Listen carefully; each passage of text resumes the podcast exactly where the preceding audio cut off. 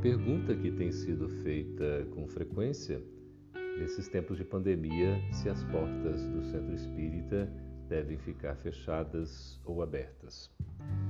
Mesmo que temporariamente as portas físicas do centro espírita estejam fechadas para atendimento público, as portas do nosso coração jamais deverão se fechar. Acolher, consolar, esclarecer, orientar são ações que podemos empreender à distância, pelas redes sociais, utilizando os recursos da internet. Há inúmeros trabalhos sendo desenvolvidos por instituições, como o atendimento fraterno, por exemplo. Irradiações, preces, reuniões, Estudos, palestras, cursos e assistência material e espiritual não devem parar, mesmo que as portas físicas do centro espírita estejam temporariamente cerradas. Nosso coração deve sempre estar aberto.